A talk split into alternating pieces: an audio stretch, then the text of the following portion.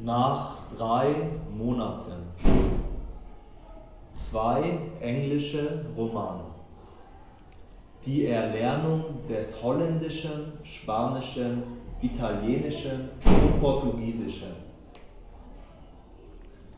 Aufmerksam durchgelesen habe. So stärkte ich allmählich mein Gedächtnis. In jeder Unterrichtsstunde. Was ich am Abend gelernt habe.